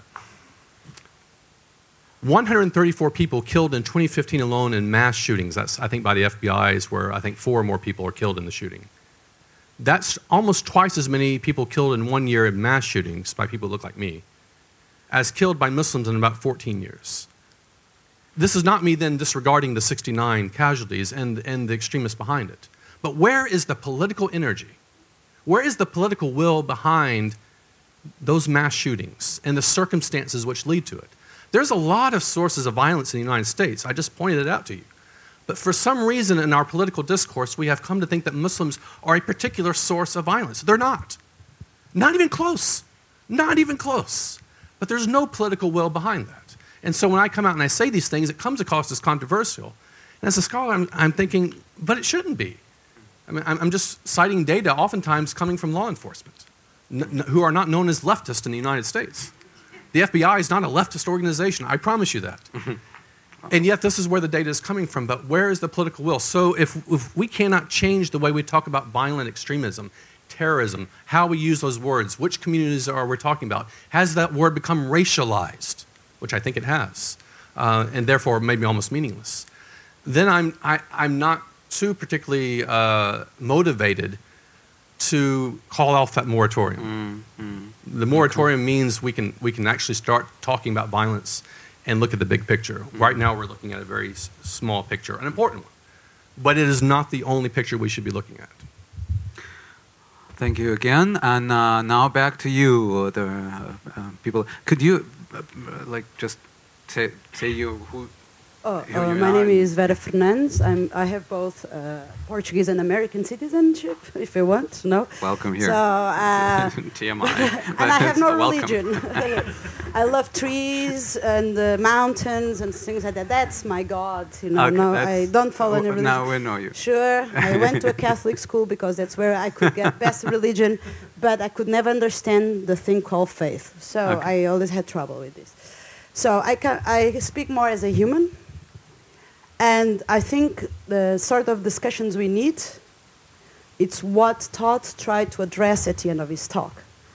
That we have to understand what is our responsibility in all this.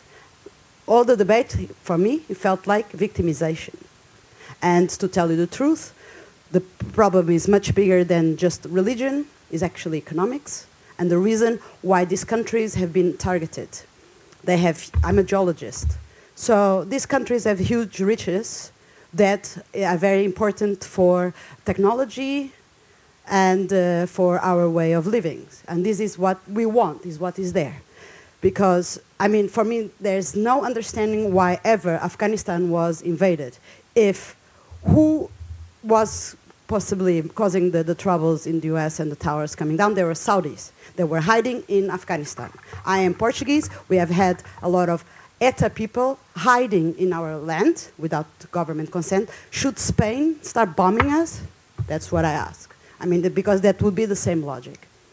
So, and then we also know that Iraq has been bombed for some dumb reason. And there's so on and so on. Uh, Syria, pff, they, I mean, there's this link because they want uh, uh, Russia and the United States want to have access to this. So I still want to Question? continue. And we continue this this, even the interest for suddenly the really bad uh, person now it's North Korea. You know why? Because they have huge rare earth deposits that Mr. Elon Musk wants to have access to. Okay. So all this, I'm just making a comment. What we need Yeah. Just is keep it brief no, what we there, are, need there is are like discussions five that I think Todd Green wanted to Mhm. have here. That is, we don't portray ourselves as victims. Or, and uh, to tell you the truth, if I had died on the Berlin uh, attack, that I don't Mhm. even call terrorist because this was a crazy person that was used as a, a tool. Okay, I said I'm part of the process because what the Western world has been doing um, you know, who ha- has killed more? United States. I'm more Okay. afraid of We- United we- States we- than I am afraid of uh, the t- these petty terrorist attacks that only I think, I think much lower Todd Green will react to this He uh, can but react since you fine, since you mentioned him. to say, but I think yeah, we need a you. different type of discourse than finding ourselves Okay, as victims. great. Well, we will address this. Thank you so much. Uh, let's collect the questions that we're having because we're coming to an end, uh, and that's why I wanted the, to, you to introduce yourself, not uh, in order to know your background uh, uh, or what you like, um, but but to be able to say to say later this this name asked that and that. That was the only reason. Just just to be clear. Uh, please. Right. Um, my name is Milind. Um, I'm from India. I'm a student here. I'm also working in Germany. And um, I grew up in an Islamic country in the UAE. And um, come from a family of right wing Hindu nationalists. And it took a terrorist attack in Bombay, which I was a victim of, to change my mind, actually. Um, went from right to left, let's put it that way. That said, the last point that you made, I want to ask you about that. You mentioned that slavery and the Crusades and so on keep popping up. But people tend to forget that the Arab and Islamic empires were of the biggest slave uh, traders and slavers in the history of humanity.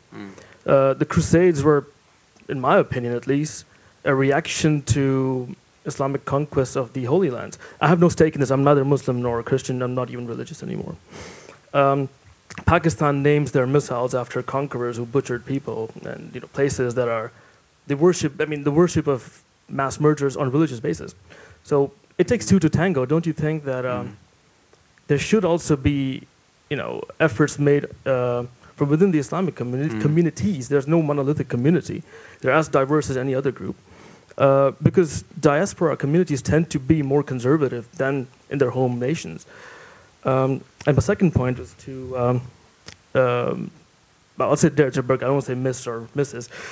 You did mention the whole Israel affair, and I tend to agree with you that, um, you know, if you just look at Facebook feeds, I know they're not the most reliable source of, source of news, but they are a decent source of judging opinions. Israel bombs Gaza in retaliation for Hamas, and I, I'm not going to say who's good or bad. It's full of people screaming murder and like Israel are butchers and whatnot. Sure, there's like not a peep to be heard about the uh, Sunni countries bombing the crap out of Houthi rebels in Yemen, or any atrocities committed by Islamic countries on their minorities, which are horrendous. I mean, they've, been shrinking. Um, the Salman Rushdie affair comes to mind as well. Not a peep to be heard, but Okay. hey. So I want to ask that if you can, if you two could Thank make you. a comment on that too. Thanks. Thank you. Those two comments are coming. Uh, please. Uh, good afternoon. I'm Jermaine Taylor. I'm a German American citizen and I'm on the French high school in Berlin. And my question is how do you comment the current evol- evolution of the far right parties in Europe? For example, well, most European countries do not have a two party system as we have in the United States. Um, how do you see the evolution of, for example, the FN, which uh, still got 30% in the presidential elections two days ago, and who have very strong Islamophobic opinions, and also, I think by far worse, uh, the Dutch party, the, which is for the uh, prohibition of um, the mosques in, in the Netherlands. How do you see this evo evolution, which are growing and growing and growing, and what can we do against it?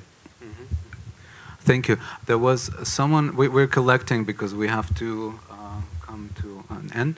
Uh, please. Uh, first of all, I would just like to thank Todd Green to tell Miss, Miss or Mrs. Bagger that what uh, Muslims did in terms of condemning all the attacks all the time because she was she somehow seemed it seems like that she doesn't know how many Muslim com- community or groups uh, all the time condemn uh, most of the terrorist attacks. Uh, also about the interfaith um, interfaith dialogue going on in in terms of Breitscheidplatz. I, w- I must say the first attacker who got arrested uh, on the first night, he was a Pakistani refugee who then then got uh, released by the police.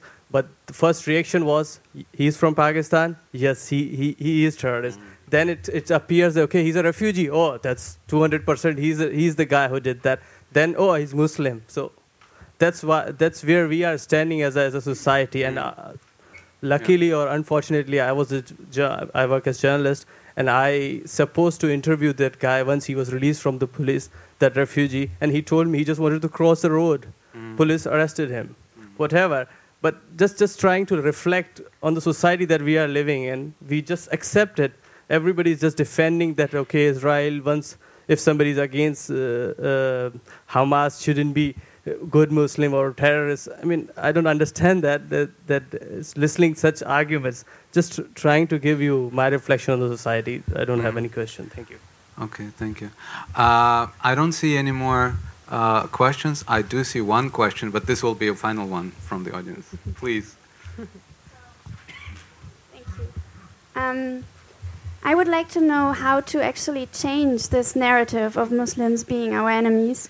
And like this is my main questions and and just what I already heard about it um, was, for example, from Riem Spielhaus that we should focus on marginalization, and the other one that I was hearing was um, from Todd Green that we could like what I extracted from what was being said was make sure we use words right or like terms we use and then the other one that I heard was. Um, mm-hmm.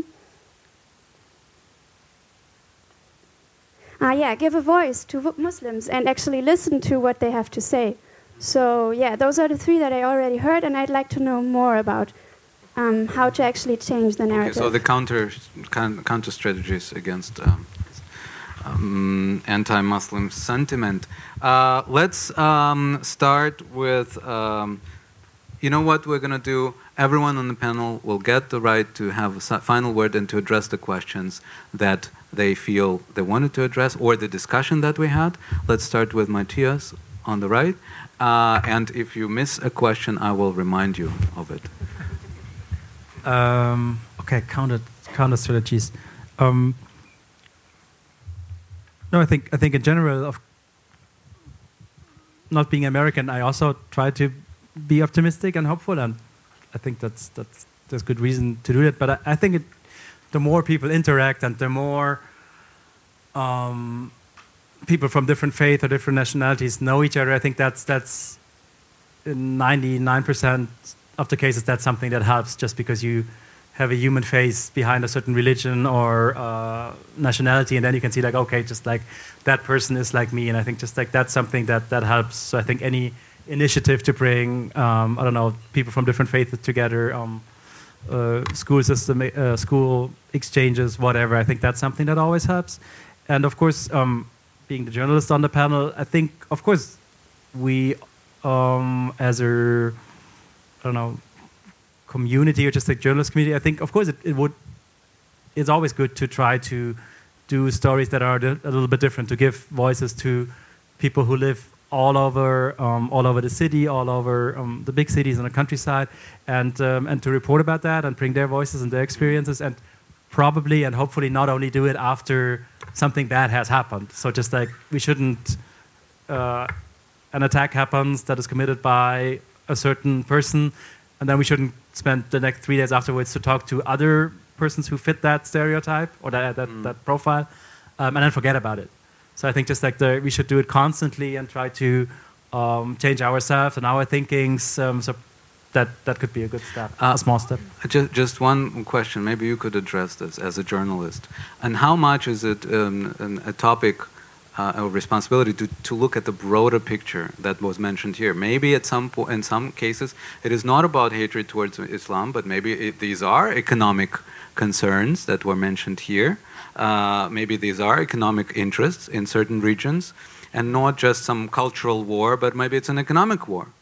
Sure. I mean, I think, um, yeah, you could talk about the whole, the way the uh, the world works and capitalism works, but I think also, I mean, like when you um, when you read the stories, I think, especially coming out of France, about who are the people who get attracted by Islamic State, they are people from more from the banlieues who don't have a lot of chances in life. People who've been to prison, who were put together in a certain group where they would could what what's what's easy was easier for, for certain people kind of like to to trap them and to to give them um, and I think that's it sounds so harsh but I think IS of course they are super savvy with new media they have a good searchy and they have a great narrative to tell. If Yeah. you follow them it's very very easy. You can have uh, a very weird but there's a purpose in life for you. So I think just like that's something that's um, um, that's really challenging. So of course um, the better we can educate um, young people or in general just like do something that everybody gets uh, a fair share or just like a way to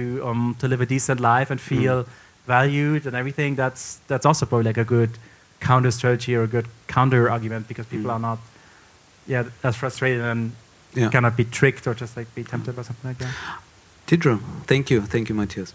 Deidre. Um, first, just a general comment that it was a terrible situation when the, the Pakistani um, was arrested just because he was in the wrong place at the wrong time, on, because he looked the wrong, like the wrong kind of person.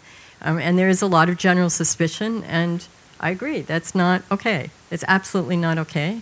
Um, but it still doesn't change the fact that, that we do have a real issue, um, which is the the comparisons. I, I don't completely agree with you, Todd. The comparisons you make. Well, because I'm Christian, why didn't somebody ask me about mass murders? You can't compare hundreds of thousands of murders, which is a huge problem in the United States. I mean, I do agree there's not enough political will to confront it. It's outrageous that we still have access to guns in the way we do. But that's a separate issue. And I don't feel comfortable comparing it to people acting on, on behalf of an ideology um, that's dehumanizing, that's hateful. And I don't think we can just say, oh, these poor people because they come from economic circumstances that aren't okay. No, there's a problem out there, and we need to address it.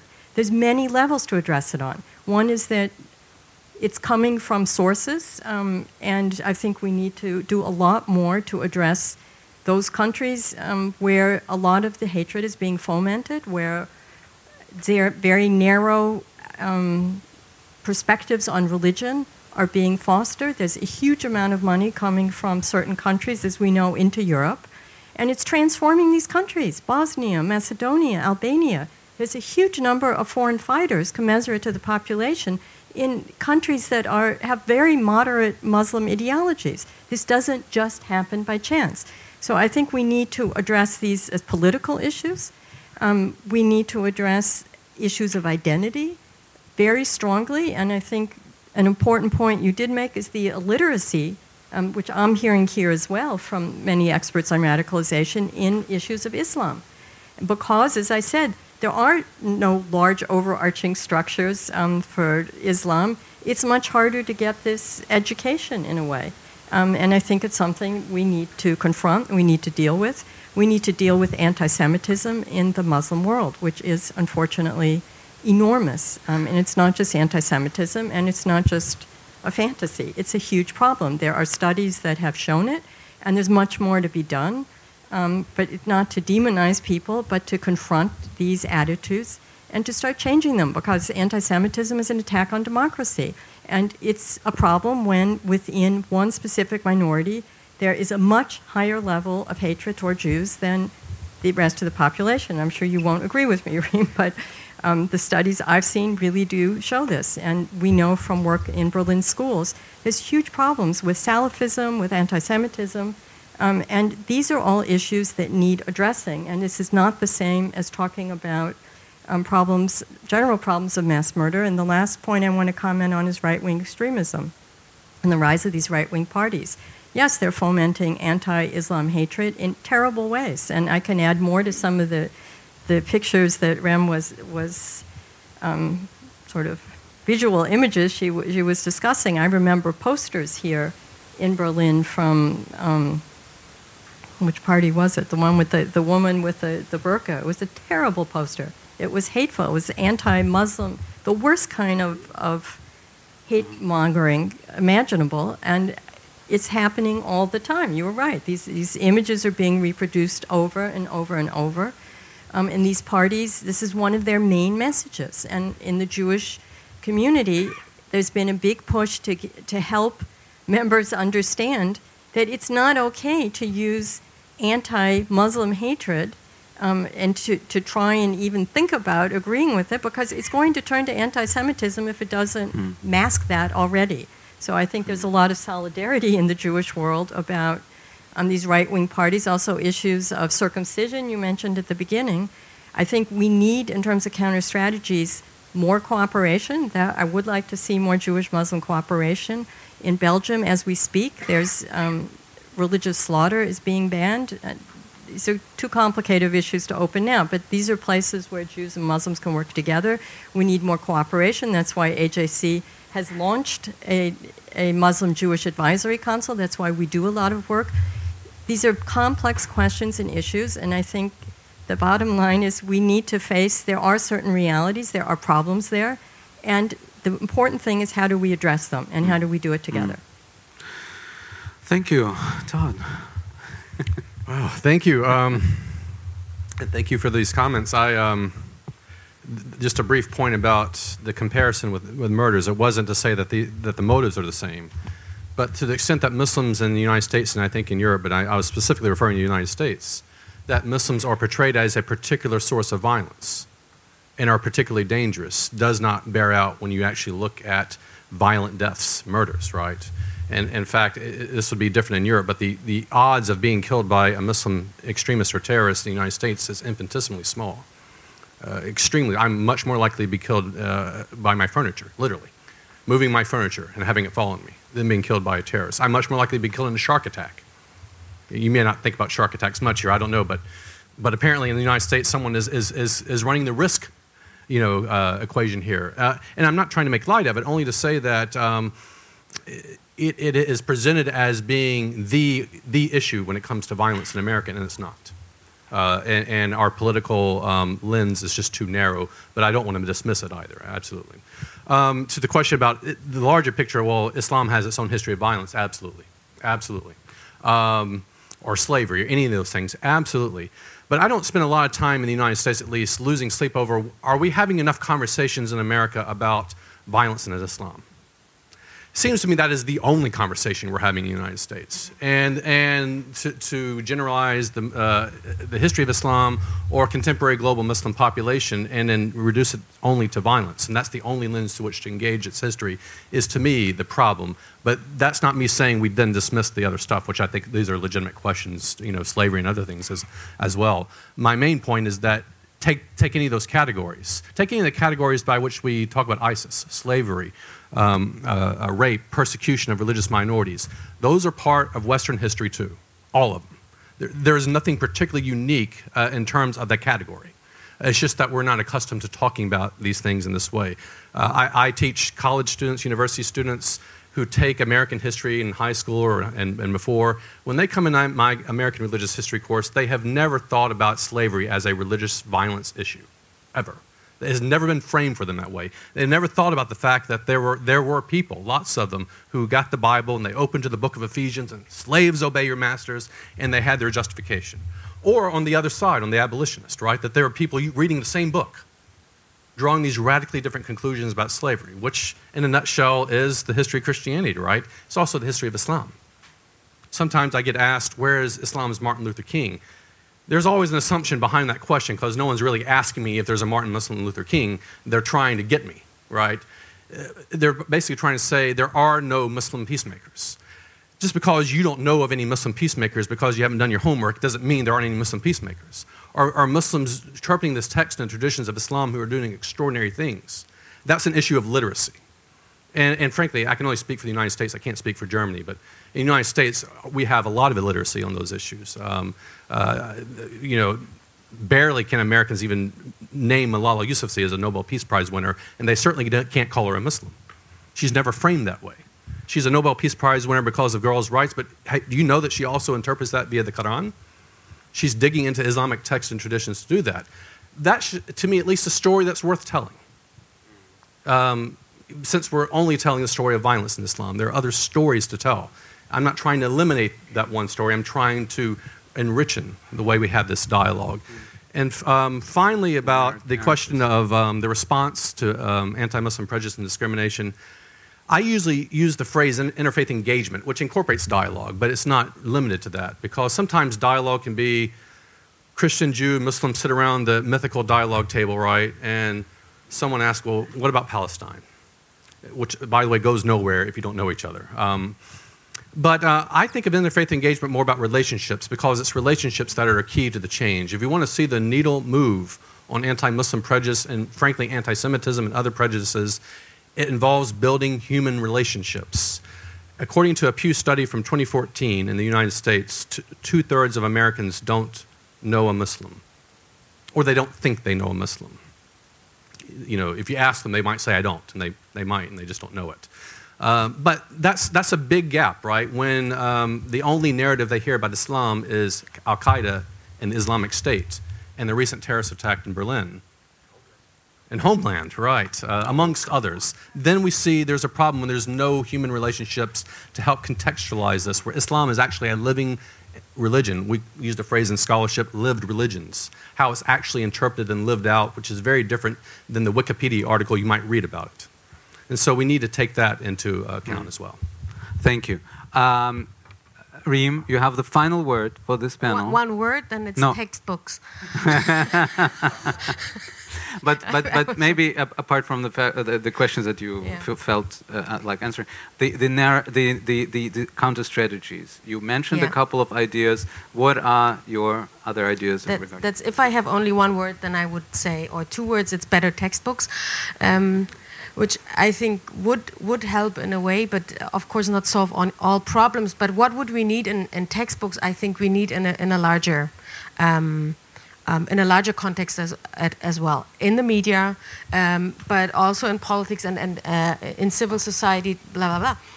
One thing that I realized actually when I was invited to speak in, an, um, in one of the Gulf states um, is that they have a very similar debate.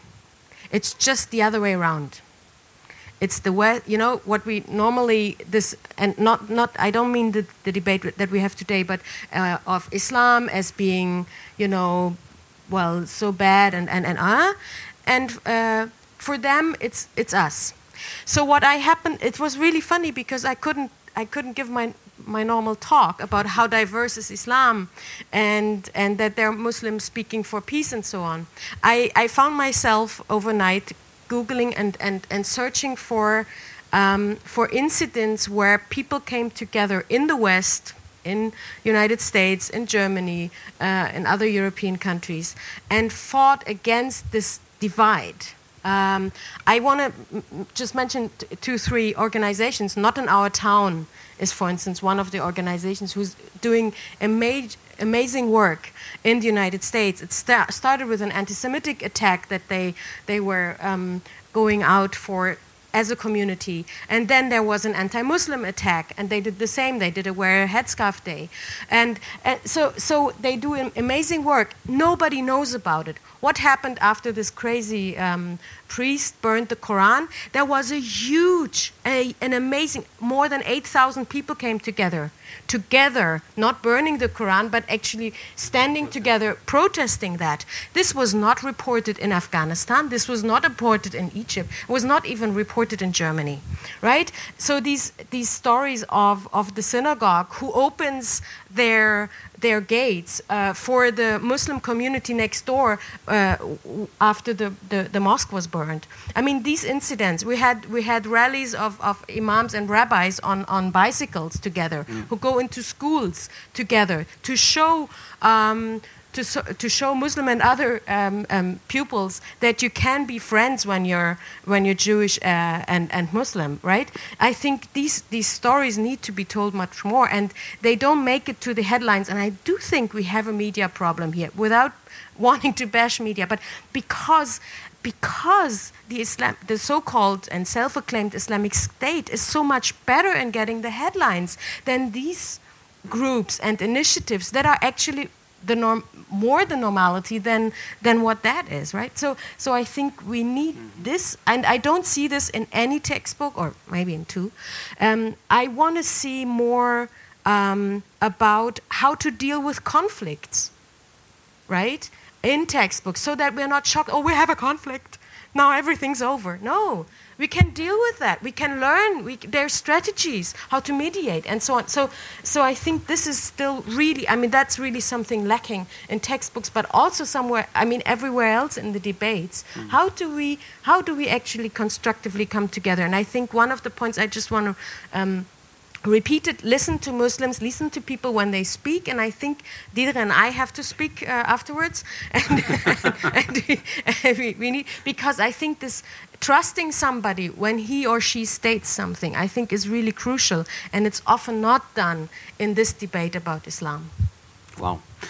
Thank you so much. I think if we wrote a textbook, uh, this would be a perfect uh, case for a textbook of how to talk to each other and to listen to each other despite the differences uh, and come to a, a joint conclusion.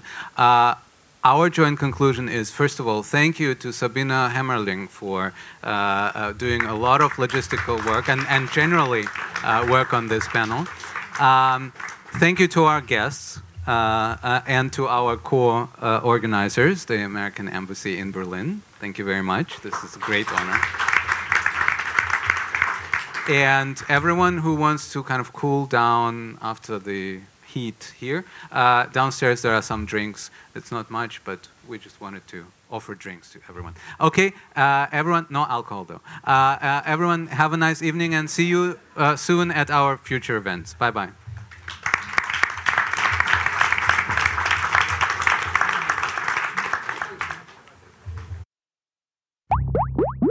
Böll Mitschnitt. Die Veranstaltungen der Heinrich Böll Stiftung zum Nachhören.